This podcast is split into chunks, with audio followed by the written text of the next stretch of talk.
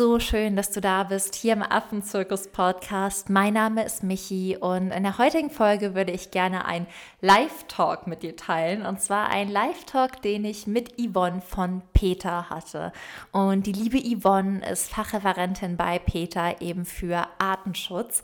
Und ich habe in diesem Live mit Yvonne darüber gesprochen, was nachhaltige Freiwilligenarbeit ist, wie man zu Primaten in Zoos stehen sollte, insbesondere Menschenaffen, warum Primaten schlechte Haustiere sind, was für negative Einflüsse es von Social Media aus gibt und wie du halt einfach Social Media ganz bewusst, vor allem im Bereich Tier- und Artenschutz nutzen kannst, wie man richtig ausbildet und was wirklich jeder von uns tun kann, damit die Welt zu einem besseren Ort für Mensch und Tier wird. Und ich freue mich wirklich, dieses Gespräch mit dir teilen zu können und wünsche dir einfach ganz, ganz viel Spaß bei der Folge.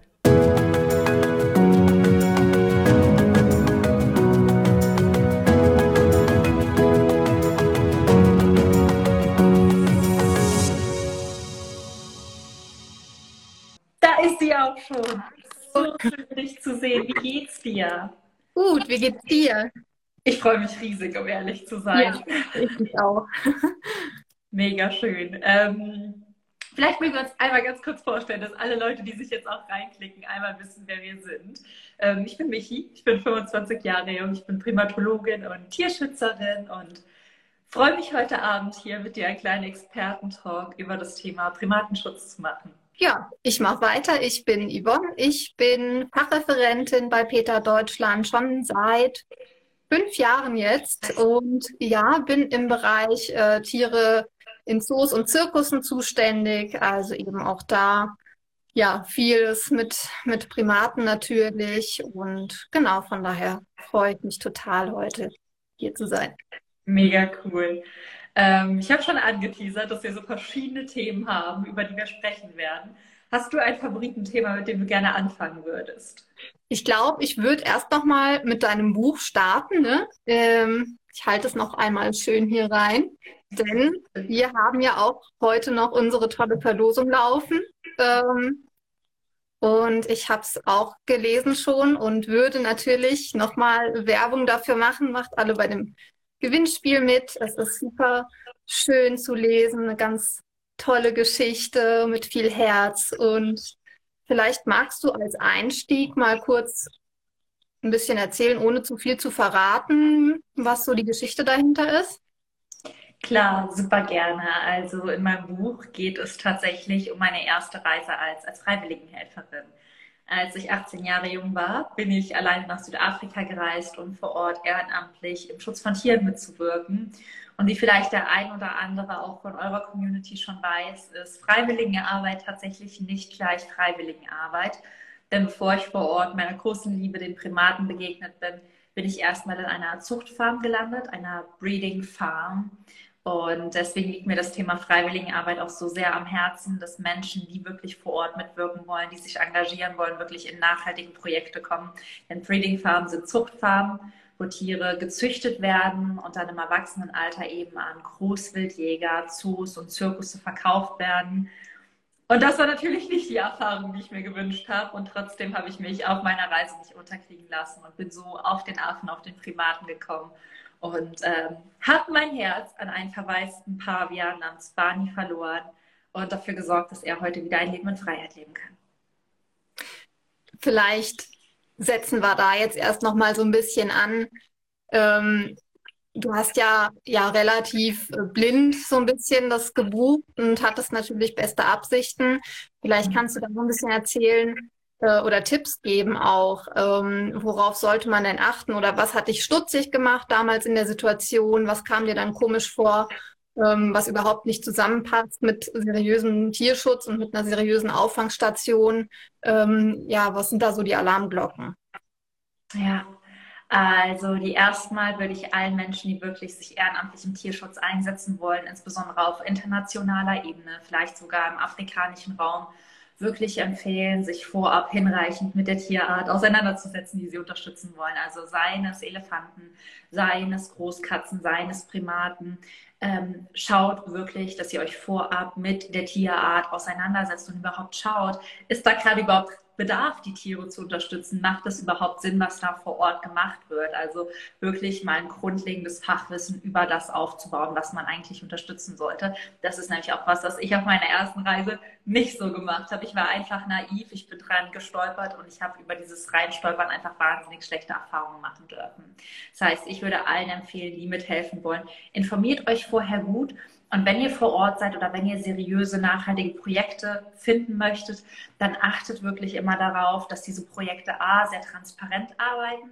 Das heißt, wenn ihr auf den Homepages seid, dass Transparenz gewährleistet ist, dass Informationen gegeben sind, dass das Ganze auch eher seriös aufgezogen ist als entertainmentmäßig. Das kennen wir ja auch alle so von anderen tiertouristischen Angeboten, dass wir eher in die seriöse Spalte gehen als in die Unterhaltungsspalte dass natürlich überhaupt kein Verkauf und kein Zucht auf Seiten angeboten wird. Auch das ist eine absolute Red Flag, wenn du das siehst. Ähm, überhaupt nicht unterstützen, überhaupt nicht supporten.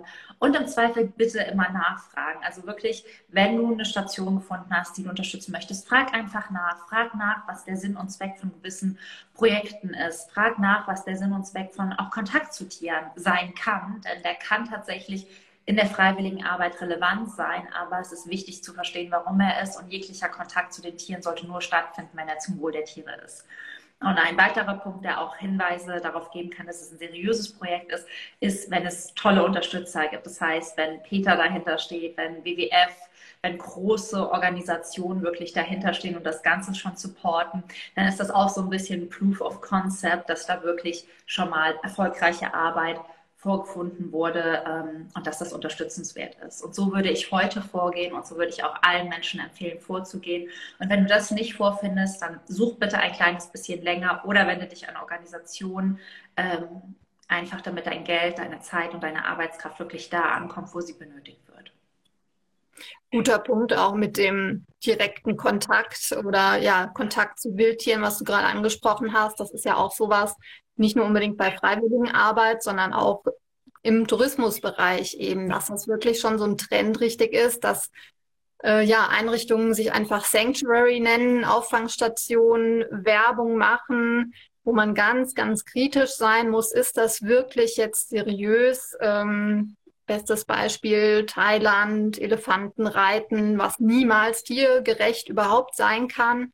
Aber selbst da hat ja vieles jetzt schon so verlagert, dass es dann so Baden mit Elefanten, Elefanten anfassen und streicheln gibt und so. Also auch das ist natürlich sehr, sehr schwierig, wo man wirklich aufpassen muss, was man da unterstützt, auch im Tourismus. Ich würde, glaube ich, allen Menschen, die wirklich in die Tourismus, also im Tourismusbereich Tiere erleben wollen, niemals hautnahen Kontakt empfehlen. Also im Tourismusbereich musst du dir ja auch vorstellen, dass du im Prinzip fünf Minuten mit einem Tier hast und dass gegebenenfalls 100 andere Touristen auch fünf Minuten mit diesem Tier haben. Und ich habe ja schon gesagt, Kontakt in Auffangstationen mit Tieren findet nur zum Wohl der Tiere statt, bedeutet in der Aufzucht der Jungtiere und 100 Touristen, die täglich an einem Elefant vorbeigehen, um ihn zu streicheln, um mit ihm zu baden, an einem Affen vorbeigehen, um ihn zu streicheln, an einem Löwen zu vorbeigehen, um ihn zu streicheln. Da besteht absolut kein Sinn im Kontakt mit dem Menschen und davon profitiert das Tier auf gar keinen Fall und im schlimmsten Fall nimmt es Schäden davon, einfach weil das Tier gestresst ist. Das bedeutet, im Tourismusbereich würde ich komplett vom Kontakt mit Tieren abraten ähm, so ein bisschen auch vor allem bei Wildtieren eben ausnahmslos, weil ich auch in der Primatenbranche sehe, was für Auswirkungen das hat. Es gibt ja einen wahnsinnig süßen Primaten, den Faulaffen. Ich weiß nicht, ob ihr den kennt. Der hat ganz, ganz große Augen, der bewegt sich immer ganz langsam und ist ganz putzig und der ist nachtaktiv. Und der wurde so in den letzten fünf Jahren zum Social Media Star. Und der Faulaffe ist der einzige giftige Primat auf dieser Welt. Und es gab immer ganz, ganz viele Bilder von ihm, wo er so die Ärmchen hochhebt und so aussieht, als würde er grinsen mit, seinen, mit seinem süßen Gesicht. Und dabei ist das die Drohhaltung, weil er unter den Armen Giftdrüsen hat und eigentlich sich versucht, gegen die Menschen zu verteidigen. Und damit er die Menschen, die Touristen, die mit ihm Fotos machen möchten, nicht beißt, werden diesen Affen alle Zähne gezogen oder gestutzt, ohne sie irgendwie zu betäuben, ohne dass da irgendwie Rücksicht drauf genommen wird. Und auch dieses extrem langsame, benebelte Verhalten ist ganz, ganz häufig auch einfach ein Zeichen dafür, dass diese Tiere am Verhungern sind, weil sie keine Nahrung mehr aufnehmen können. Und da wird jeden Tag, jede Woche mehr und mehr in die Wildnis gegangen, diese Tiere aus der Wildnis geraubt, um Fotos im Tourismusbereich mit denen zu machen. Auch in sogenannten Auffangstationen. Und den Tieren geht es ja so schlecht, aber wir kümmern uns hier um die. Mittlerweile sind die Bestände von denen eingebrochen. Also die hatten mal eine relativ stabile Population. Der Lebensraumverlust hatte auch große Auswirkungen auf sie. Aber Social Media und das, was halt im Tourismus dann gemacht wurde, hat einfach dafür gesorgt, dass so viele Wildbestände geraubt wurden, dass sie mittlerweile wirklich in einer neuen Gefährdungsstufe laut der IUCN sind. Und deswegen Tourismus, geh auf eine Safari, eine nachhaltige. Ähm, es gibt so tolle Nationalparks und ich finde auch, es ist ein ganz anderes Erlebnis, ein Tier in seiner freien Wildbahn zu leben und zu erfahren, als irgendwie ein verhungerndes, betäubtes oder anders gefügig gemachtes Tier im hautnahen Kontakt zu erleben, denn das ist einfach nicht natürlich. Ja, total. Also vor allem auch, dass man so diesen Anspruch hat, ne, man muss jetzt, äh, das Tier muss zur Verfügung stehen und sofort da sein. Das hat, ist auch was ganz anderes als, wie du sagst, auf Safari gehen. Ähm, es gibt dann vielleicht keine Garantie, man sieht die Tiere, weil ja, wer weiß, was dann gerade so abläuft. Ähm, die Tiere können sich zurückziehen, sind frei. Ähm, da gibt es keine Garantien und äh, genau, da muss man sehr, sehr aufpassen. Und ja, gerade auch mit Tourismus, mit äh, Social Media, ja, sind wir natürlich auch wieder bei dem Ding, ähm, Tiere als Haustiere in Anführungsstrichen.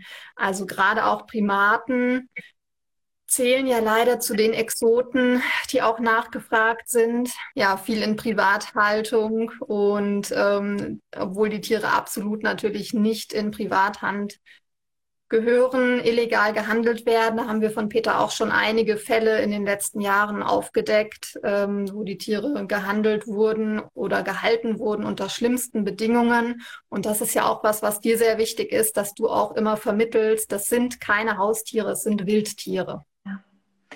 Auf jeden Fall. Und man sollte da auch aufhören, diese romantisierende Brille aufzusetzen, die man vielleicht aus dem TV kennt, ähm, aus so Serien wie früher unser Charlie.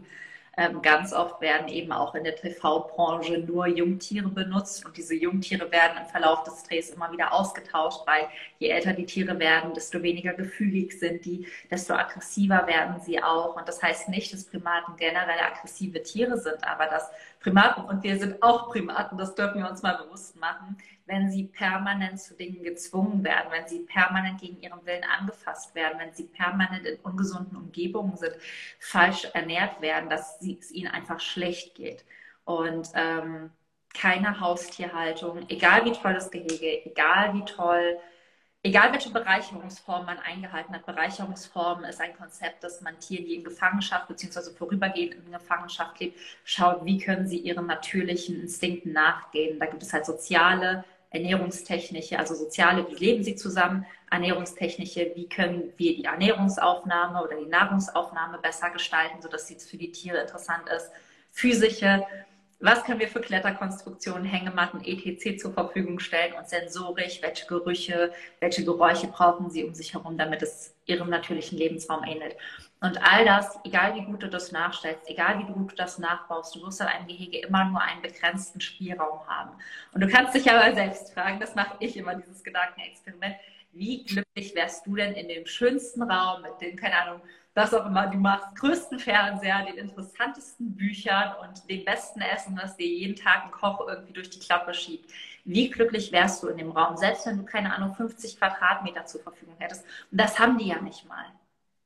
Das haben die ja nicht mal. Die haben dann 5, 6, 7 Quadratmeter zur Verfügung. Aber wenn du da sitzen würdest, das Gehege könnte so schön sein, wie es will. Das Essen könnte so lecker schmecken, wie es ist du wärst auf Dauer nicht ausgelastet. Und das ist nicht nur mit Primaten so, es ist mit sämtlichen Wildtieren so, ähm, die nicht von uns domestiziert wurden. Sie gehören einfach nicht in Menschenhand.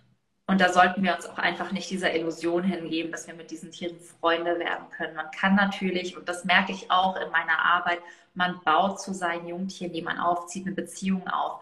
Aber gerade es ist so wichtig zu sehen und für mich auch immer wieder so lehrreich, dass diese Beziehung nur bis zu einem gewissen Grad gesund ist und es dann das Beste für die Tiere ist, die in ihre Gruppe einzugliedern, wenn sie eben nicht mehr aufgezogen werden müssen, wenn sie nicht mehr das Fläschchen brauchen, wenn sie selbst laufen und klettern können. Und ähm, deswegen wenn ihr Tiere liebt, dann lasst sie frei. Und wenn ihr sie haltet, dann ist es keine Liebe. Schön gesagt, ja. Ähm, du hast das jetzt eben so schön auch schon beschrieben, wie würde man sich fühlen, mhm. wenn man eben unter solchen Bedingungen lebt. Das ist ja jetzt nicht nur in Privathaltung so, sondern ganz wichtig eben auch in Zoos. Ähm, ja, da willst du da noch mal was dazu sagen, deine Sicht?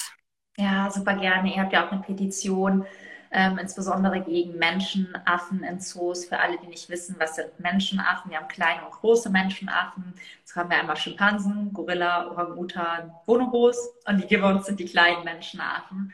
Und ich habe jetzt zum ersten Mal im Dezember in Uganda mit Schimpansen in der ähm, arbeiten dürfen in einer Station und ich muss sagen, ganz liebevoll gesagt, das sind mit die gruseligsten Tiere, die mir je begegnet sind, weil sie uns so ähnlich sind. Ähm, vom Gesicht, von der Mimik, von der Gestik, von der Art und Weise, wie sie ähm, mit Jungtieren umgehen. Und ich habe in einem Reservoir gearbeitet, wo die Tiere wirklich über 40 Hektar Freilauf hatten. Ähm, und selbst da merkt man, wir mussten über Nacht halt einfach für die Tiere, die aktuell in der Station sind, jedes Mal auch Nachtgehege halt einfach bauen und anlegen. Und ich glaube, das große Problem mit Menschenaffen in Zoos ist einfach, dass der Fokus nicht auf dem Tier- und Artenschutz in 99 Prozent der Fälle der Zoos liegt und dass Tiere da einfach unter falschen sozialen Bedingungen gehalten werden. Das heißt, dass wir irgendwie Schimpansen haben, die pärchenweise gehalten werden obwohl es Tiere sind, die Gruppen brauchen. Ähm, wir haben Orangutans, die dann in Gruppen gehalten sind, obwohl es Tiere sind, die alleine leben. Wir haben irgendwie Gorilla mit mehreren Männchen, obwohl die immer nur ein Männchen und viele Weibchen haben. Und das ist zum einen das ganz, ganz große Problem grundlegend, dass es, wie die Haltung in Zoos stattfindet, sehr, sehr problematisch ist. Die das Fachwissen in Zoos im deutschsprachigen Raum, auch aber auf internationaler Ebene, ist nicht so gut, wie es sein müsste. Vor Ort sind dann ähm, Tierpfleger angestellt, aber vielleicht keine Primatologen, keine Zoologen, sondern einfach weniger ausgebildete Leute. Und das führt einfach dazu, dass die soziale Bereicherung für die Tiere eine Katastrophe ist. Weil dann sagen die immer, die Schimpansen sitzen als Paar da und die haben sich ja ganz lieb. Und ich denke mir einfach nur so, die finden das eigentlich überhaupt nicht toll, weil Schimpansen haben eine verschiedene Rangordnung für Männchen und Weibchen. Alle Männchen haben eine Rangordnung und interagieren viel miteinander und alle Weibchen. Und da entwickeln sich Freundschaften und Beziehungen, die so wichtig für die Aufzucht sind, aber auch für die Sicherheit. Denn das Spannende ist, Männchen patrouillieren ja immer an den Gehegegrenzen beziehungsweise an den Territoriumsgrenzen. Und das ist total wichtig, um auch festzustellen, wer ist das Alpha, wer kann sich mit wem paaren. Und die Weibchen supporten sich sehr untereinander, auch in der Aufzucht, auch im Nestbau und ganz vielen Dingen. Das sind Beziehungen und Männchen und Weibchen interagieren meist nur für die Paarung immer wieder miteinander. Und so viel geht verloren, wenn man die da als Pärchen reinsetzt. Und das ist dann einfach wieder unser menschlicher Gedanke. Ja, wenn wir einen Partner haben, geht es uns ja auch irgendwie gut, dann sind die nicht so alleine. Ähm, aber dass das einfach überhaupt nicht dem entspricht, was die Tiere brauchen, das ist eine Katastrophe, um ehrlich zu sein, weil es einfach dafür sorgt, dass die Tiere nicht ausgeglichen sind. Das gleiche bei Orang-Utans, die immer wieder in Gruppen gehalten werden, obwohl die in der Natur allein lebend sind. Die leben alleine, maximal mit ihrem Jungtier und auch nur so lange, wie das Jungtier sie braucht. Und für sie ist es total stressig, permanent beobachtet zu werden. Die reagieren da zum Beispiel ganz anders drauf als Gorilla. Also auch wenn man Orang-Utan-Tracking und Gorilla-Tracking vergleicht, kommen Gorilla total gut damit zurecht, dass eine kleine begrenzte Anzahl an Touristen sie beobachtet. Gorilla zum Beispiel gar nicht das können die überhaupt nicht verarbeiten. Das schadet denen. Die fühlen sich sehr schnell gestresst, sobald die Lebewesen um sich herum haben. Bedeutet also, kann ich, da kann ich noch kurz was einwerfen. Da gibt es ja auch Beispiele, wo die Tiere im Zoo auch so gestresst sind, dass sie Stöckchen oder Fäkalien werfen nach BesucherInnen. Also ähm, das es ja auch alles in Zoos, genau. Oder dass sie sich verstecken. Also wirklich dieses, ich möchte mich verstecken, ich möchte nicht gesehen werden ich möchte, ich brauche Freiraum und Rückzug. Und gerade für Orang-Utans ist es, also für alle, ich glaube, das merkt man schon. Aber gerade für die, da sieht man so oft diese Bilder, wo sie sich verstecken, wo der Touristen das ganz witzig find, finden, dass die irgendwie unter ihrer Decke kauern. Aber jetzt wieder das Gedankenbeispiel, versetzt du dich mal da rein, dass so viele Menschen vor deinem Wohnzimmerfenster stehen und du keinen einzigen Rückzug hast, als dir deine Bettdecke über den Kopf zu ziehen, damit du nicht gesehen wirst. Was ist denn das für ein Gefühl? Und ganz ehrlich, die fühlen eins zu eins so wie wir. Und das ist, was wenn ich darüber rede und mich da reinversetze, was mir so weh tut. Ja. Weil das ist doch kein Leben, was irgendwer leben möchte. Und das ist auch eigentlich niemand, nichts, was man Kindern zeigen möchte, wie Tiere vor unseren Augen leiden. Und das ist, glaube ich, das große Problem an Zoos. Ich glaube, dass das Konzept von Auffangstationen funktionieren kann, auch für Menschenaffen, wenn wir Tiere wirklich, die beschlagnahmt werden, in Auffangstationen bringen und wenn sie nicht mehr ausgewildert werden können, da einen langfristigen Lebensraum für sie schaffen. Aber für sie und nicht für Entertainment, nicht für den Familienausflug am Sonntag und vor allem auch nicht in Europa. Denn der Orang-Utan kommt nicht aus Europa. Und bis wir den zur Auswilderung zurück in den asiatischen Raum geflogen haben, ja, Sowieso. ist der so verstört, dass der gar nicht mehr aus, also es macht halt einfach sehr, sehr viel keinen Sinn von diesen Aufforstungskonzepten, die wir halt haben, von den Artenschutzkonzepten. Und ich glaube halt einfach, dass bei Zoos, so wie sie aktuell laufen, der Artenschutz einfach nur eine geringe Komponente hat ähm, und der Großteil eben auf ja, Entertainment, auf Einnahmen, auf ähm, eben auch Unterhaltung für uns Menschen ist. Und da sollten wir ganz bewusst Nein zu sagen. Hm, ja, gerade, ja, du hast auch schon gesagt, Auffangstationen, äh, Auswilderungen, das funktioniert. Und das ist ja auch das Perfide daran, dass die Zoos sagen, wir züchten ja die Menschenaffen und andere Tiere, aber gerade bei den Menschenaffen auch, damit wir sie eventuell in Zukunft vielleicht, wenn es wieder möglich wäre, auswildern. Aber das geschieht ja gar nicht.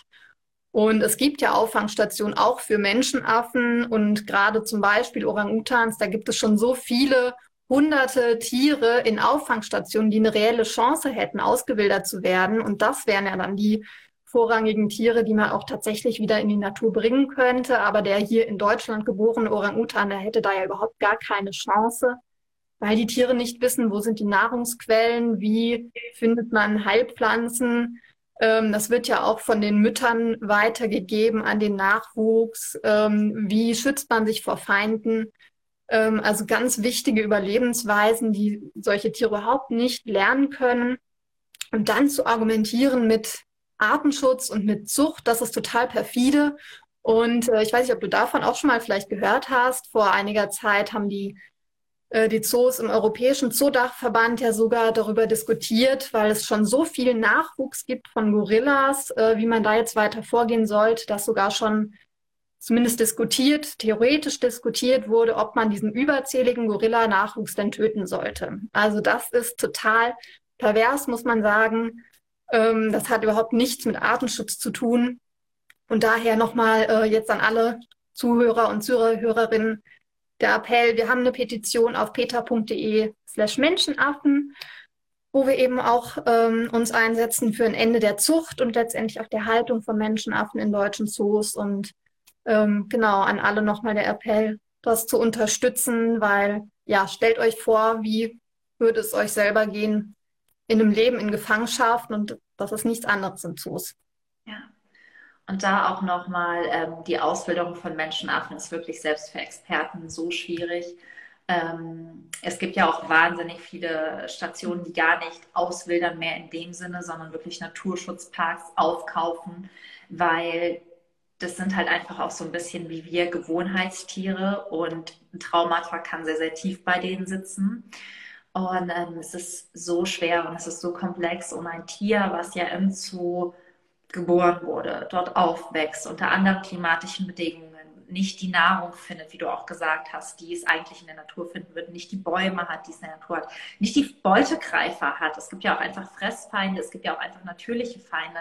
Es ist dann einfach sehr leicht gesagt. Wenn es soweit ist, dann fliegen wir die dahin und lassen die da. Mhm, ja.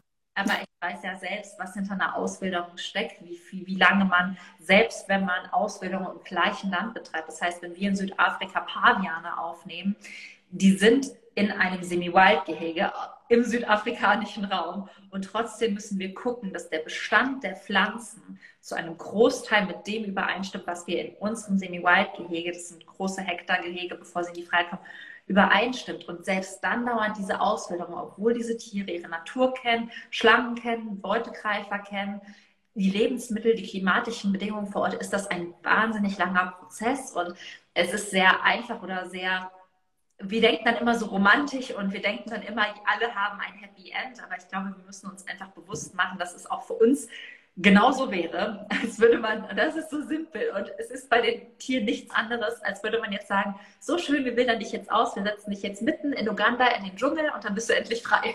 Und wer von uns wüsste was kann ich essen, was kann ich nicht essen, welches Tier lauert hier nachts, ähm, welche Schlangen finde ich hier vor, was könnte mir passieren? Wir wären lost und wir wären ehrlich gesagt auch ziemlich schnell tot. Und das ist auch das, was bei schlechten Auswilderungen passiert. Die Sterberate bei schlecht geplanten Auswilderungen ist sehr, sehr hoch.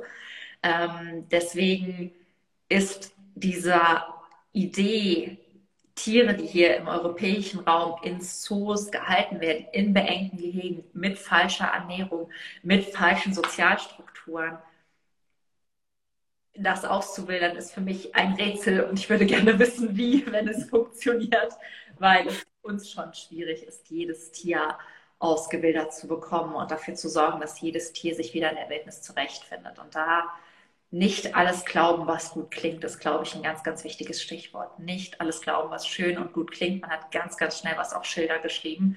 Man hat ganz, ganz schnell große Versprechungen ausgesprochen. Man hat ganz, ganz schnell gesagt, die fühlen sich hier wohl. Aber nutzt da wirklich auch einen Menschenverstand.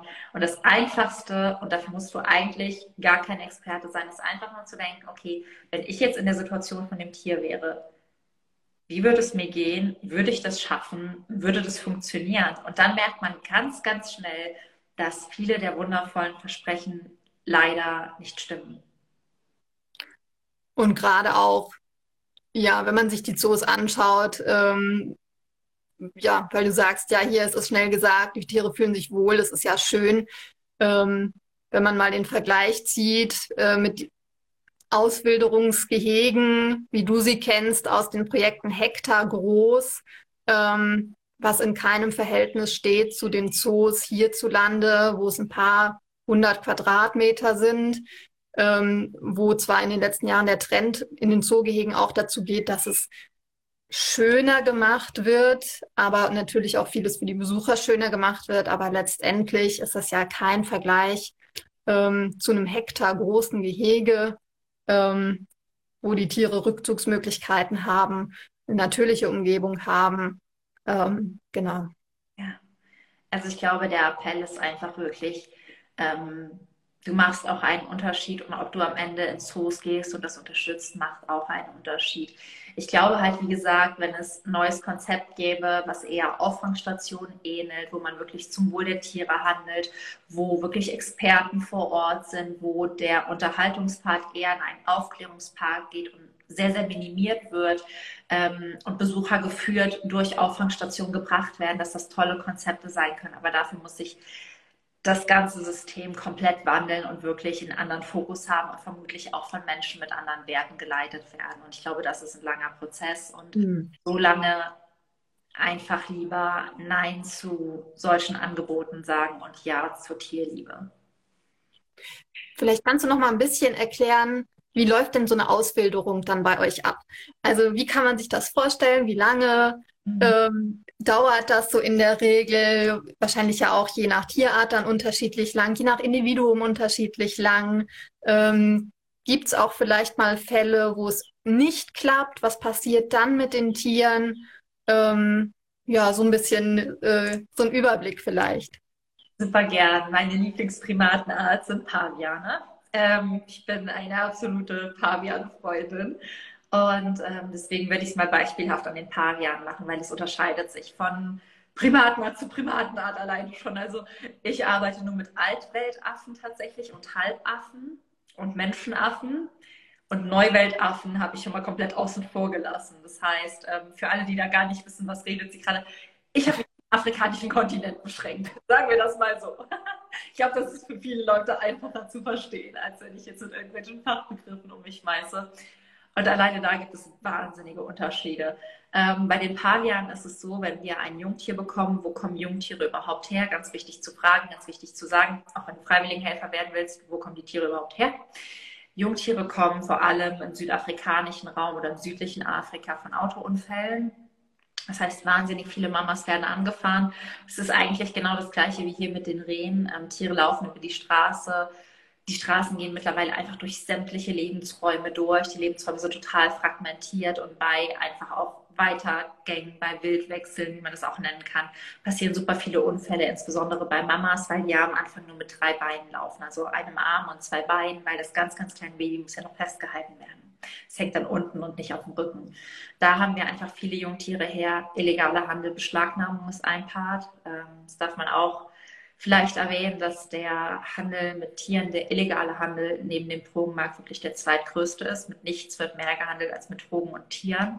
Da kriegen wir auch tatsächlich nicht wenige Jungtiere her. Ein anderer Aspekt ist Haustierhaltung. Das ist aber zum Glück, zum Glück so, dass Menschen irgendwann manchmal selbst einsehen, dass es schlechte Haustiere sind, weil sie nicht stubenrein werden, weil sie aggressiv werden, weil sie beißen, weil es ihnen schlecht geht, weil sie krank werden. Dann werden sie häufig zu uns gebracht, wo wir sehr dankbar drum sind, auch an der Stelle, weil es auch ganz, ganz viele Menschen gibt, die die Tiere dann auf eigene Faust auswildern so ein kleines Baby kann man ja auch mal auswildern in der Wildnis. Es kommt bestimmt zurecht und die sterben oder die werden auch tatsächlich getötet. Und dann gibt es aber auch so Dinge wie gezielte Hundejagen oder gezielte Erschießungen von Pavianen, wo halt auch einfach immer Jungtiere zurückbleiben. Und insbesondere, wenn eben Konflikte zwischen Farmern und Tieren sind, ähm, werden häufig Mamas erschossen, einfach weil die auch am langsamsten weglaufen, eben auch wieder aus dem Aspekt, wenn sie die Straße kreuzen. Und so kommen dann auch immer wieder Jungtiere zu uns. Das heißt, wo kommen die Tiere erstmal her? Wenn ein Jungtier oder auch ein älteres Tier zu uns kommt, dann ist es bei Jungtieren erstmal so, dass sie halt permanent betreut werden müssen. Die sind wie wir Menschen, die brauchen unentwegt Kontakt. Die müssen unentwegt auch gefüttert werden. Dann hat man die ganze Zeit ein Fläschchen bei sich und wenn das Baby Hunger hat, füttert man es Tag und Nacht. Und solange das Baby diesen Kontakt auch braucht, sind wir auch im Kontakt mit den Tieren. Ganz wichtig zu sagen. Das ist die erste Phase, die Aufzucht. Danach kommt so die Step-für-Step-Entwöhnung, denn die Tiere prägen sich schon sehr an und auf einen. Das heißt, wenn wir die von heute auf morgen irgendwo in den Käfig setzen würden, wäre das auch wieder für die ein sehr, sehr schneller und harter emotionaler Cut. Deswegen werden die erstmal wie in einen Kindergarten mit den anderen Jungtieren gebracht. Da leben sie dann länger auch in einem größeren Gehege mit anderen Jungtieren, spielen den ganzen Tag da und werden dann zum Beispiel tagsüber für Bushwalks, wo sie dann in ihre natürliche Umgebung gebracht werden, von uns rausgeholt. dann lernen sie zu klettern, wir gehen mit ihnen auf Bäumen, wir zeigen ihnen Wasser, wir zeigen ihnen Gräser, wir zeigen ihnen verschiedene Blätter, lassen sie aber auch Step für Step immer mehr erkunden, weil eigentlich muss man ihnen vor allem nur einmal die Angst nehmen. Das heißt, wenn man einmal oben in der Baumkrone saß und einmal selbst ins Wasser gegangen ist, dann sehen die auch sehr schnell, was können wir machen, was können wir essen und was nicht. Und wenn das funktioniert und wir sehen, sie kommen ohne uns zurecht, dann werden sie entweder entwöhnt, Step für Step, oder je nachdem, wie viele Jungtiere wir haben, schon in eine bestehende Gruppe integriert. Es kommt immer so auf die Größe an, natürlich, damit die Semi-Wild-Gehege auch nicht zu voll und überlastet sind. Und ab da, das ist so nach 18 Monaten, sind dreieinhalb Jahre, wo wir keinen Kontakt mehr zu den Tieren haben und auf die Geschlechtsreife warten. Das heißt, da leben sie wirklich in mehreren Hektar großen Gehegen, wo sie dann auch manchmal rotieren, damit es nicht zu einseitig wird. Also von einem sehr, sehr großen Hektargehege in ein anderes, in ein anderes, in ein anderes, damit sie auch nochmal da nicht zu einseitig leben. Und dann warten wir im Prinzip nur darauf, dass die ältesten Tiere A ein Alpha bestimmt haben. Das heißt, dass sich ein Männchen wirklich durchsetzt, die Gruppe anleitet, dass Nachwuchs kommt. Das ist ein Zeichen für Stabilität und ähm, dass es eine feste Rangordnung gibt. Das heißt, wenn wir die Tiere sehen und beobachten, dass wir so sehen, ach okay, wenn der sich versucht mit ihr zu paaren, dann kommt der dazwischen, weil sie ist ein Rang über ihm und eigentlich wäre er jetzt der Rangpartner. Das sind einfach so Beobachtungsdinge, wo man wirklich lernen darf, funktioniert diese Rangordnung. Auch weil das ist wahnsinnig wichtig, dass diese Rangordnung stabil ist, weil nur mit einer stabilen Rangordnung funktioniert die Truppe in der Freiheit. Wenn die in der Freiheit anfangen, sich nochmal zu zanken, wer hat denn hier welchen Rang, dann ist die Truppe sehr, sehr unaufmerksam für alles, was sie um sie herum passiert. Und wenn das der Fall ist, unsere drei Ausbildungskriterien, das Alpha, der Nachwuchs und eben die Rangordnung bestehen, dann wird nach einer Auswilderungsseite gesucht. Das heißt, nach einem Land, nach einem Gebiet, wo wir die Tiere auswildern können, wo relativ wenig Straßen in der Nähe sind wo relativ wenig Farmer in der Nähe sind. Und das ist das, was mittlerweile immer schwerer wird. Also wirklich Gebiete zu finden, wo das funktioniert, wo auch gerade keine andere Primatenart ist, ist super schwierig. Deswegen haben wir auch angefangen, in unseren Ausbildungsstationen mit, mit Zäunen zu arbeiten, auf denen ein bisschen Strom drauf ist, damit die anfangen, Angst vor Zäunen zu entwickeln und sich natürlich, wenn sie dann ausgewildert sind, von Farmen und Ländern, also Landgrundstücken fernhalten, weil das natürlich sonst wieder den nächsten Konflikt bietet. Und wenn dann eine gefunden wird, und das kann manchmal schnell gehen, das kann manchmal irgendwie nach sechs Monaten dauern, das kann manchmal zwei Jahre dauern. Deswegen fangen wir mittlerweile eigentlich, sobald eine Ausbildung vorbei ist, gucken wir schon, wo könnte die nächste Ausbildung stattfinden. Dann wird dort ein eins zu eins so großes Gehege aufgebaut wie in unserer Station.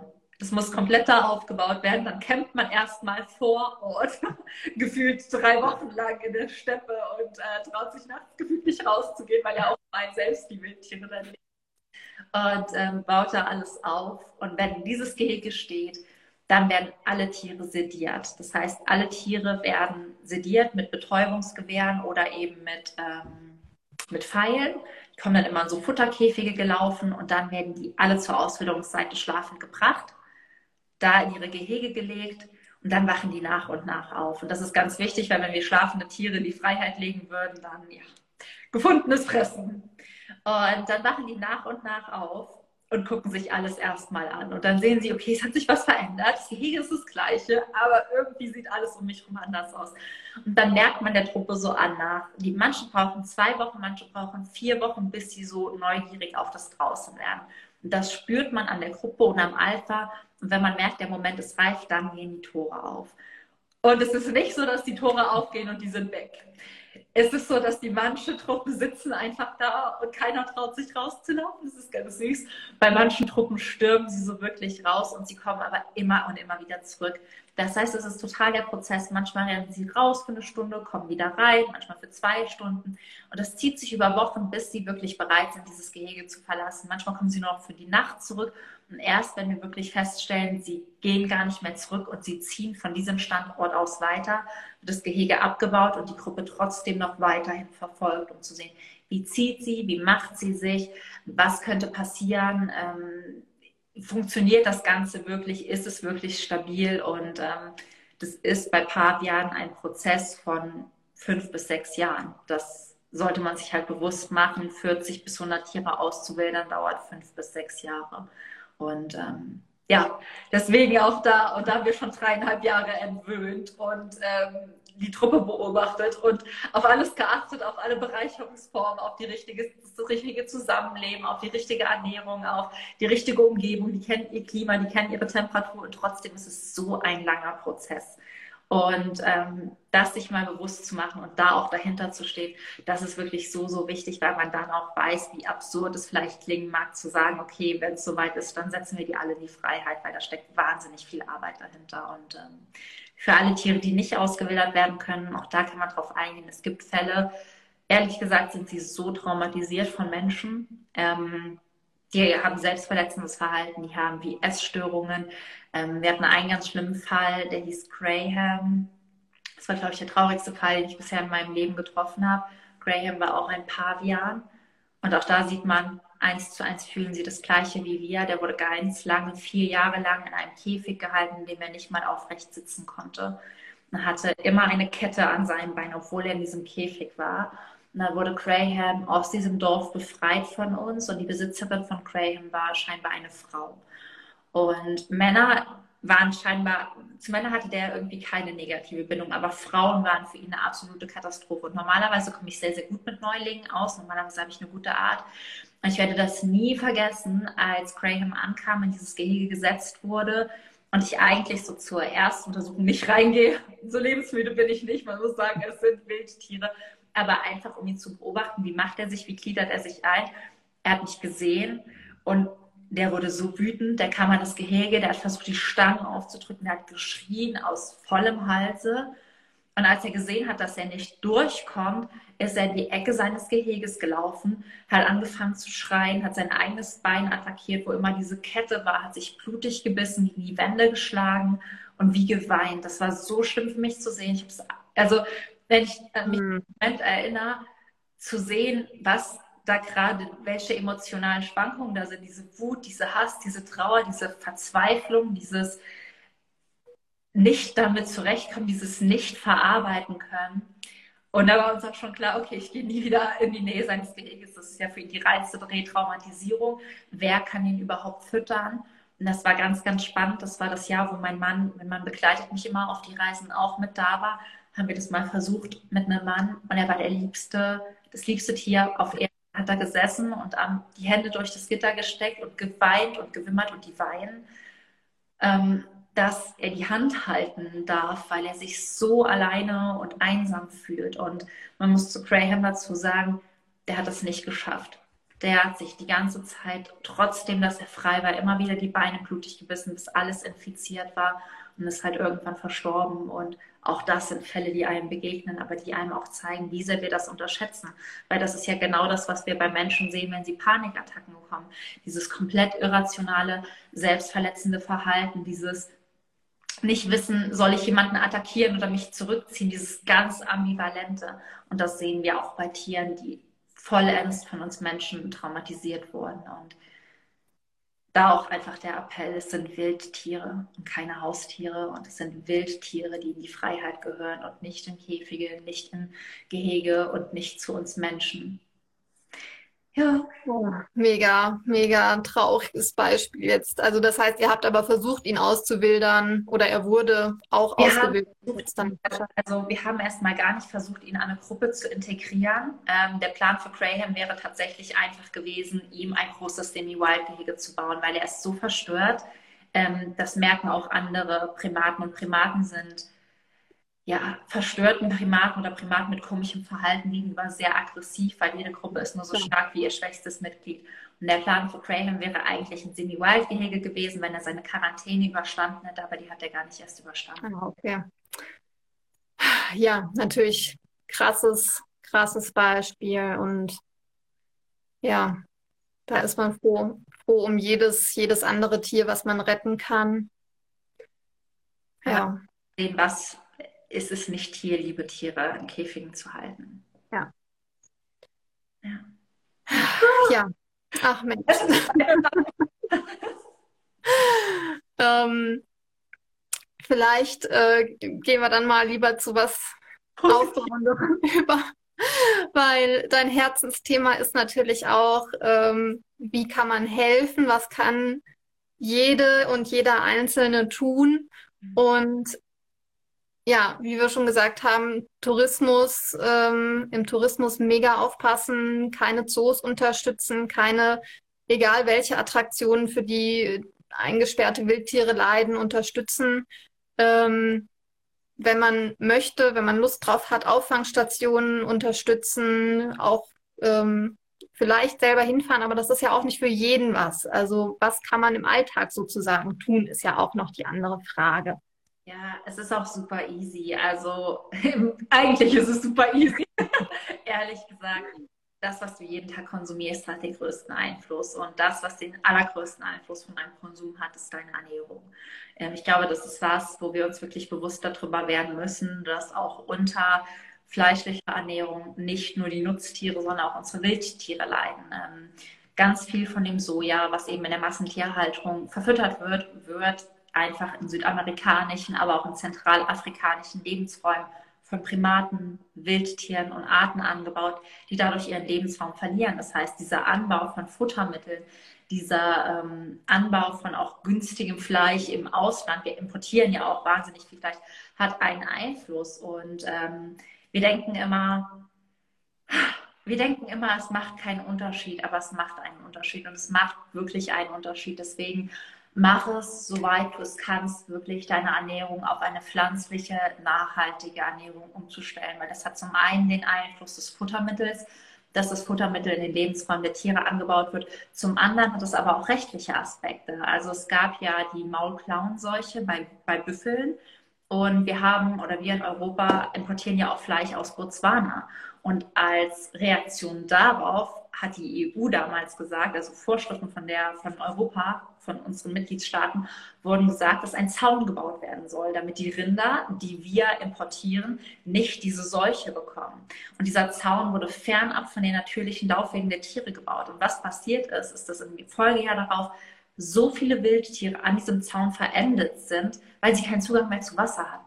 Das heißt, es hat einen Einfluss, dieses ganze Eingreifen, dieses ganze Importieren, dieses ganze Tiere ausnutzen, geht über die Nutztiere, wie man leider Gottes sagt, hinaus. Es betrifft alle Arten und die gesamte Artenvielfalt.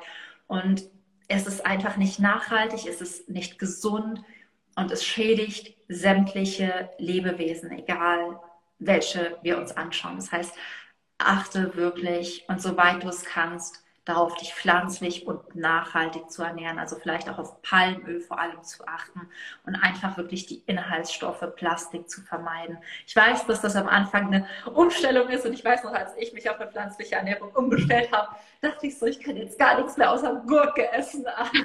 Aber das weiß man dann auch sehr schnell.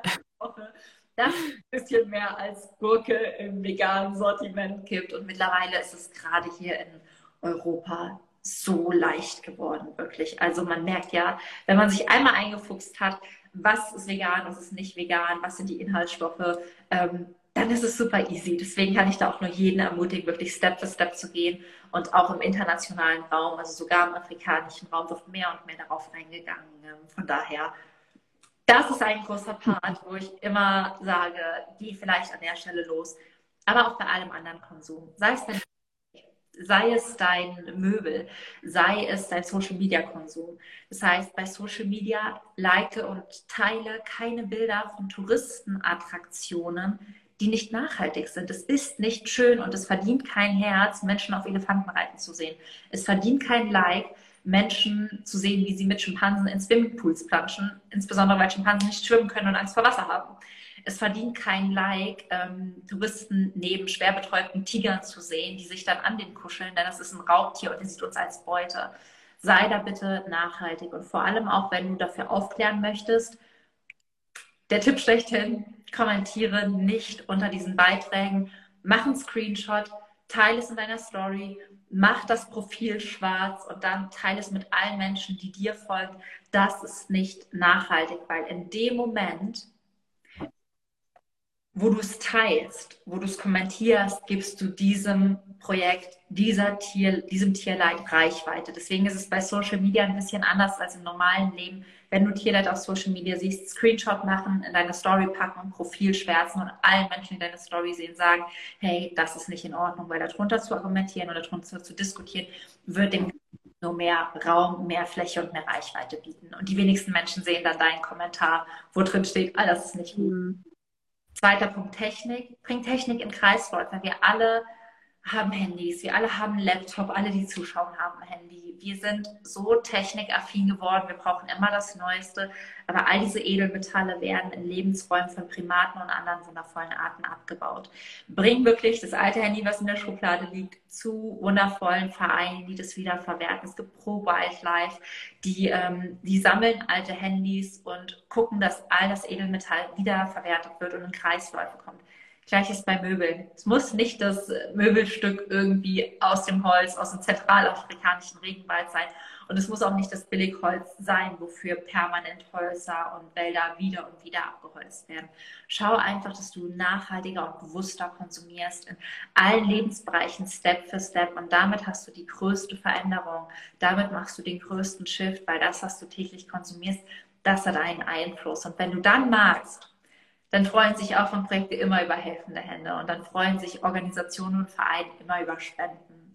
Aber den größten Shift machst du nicht mit einer 5-Euro-Spende und auch nicht damit, dass du einmal in deinem Leben irgendwo vor Ort mitgeholfen hast, sondern damit, dass du in ein anderes Bewusstsein kommst und wirklich von hier aus in deinem Alltag sagst, ich fange an, nachhaltiger und bewusster zu leben, weil ich die Tiere liebe, weil ich den Planeten liebe und weil ich sie respektiere.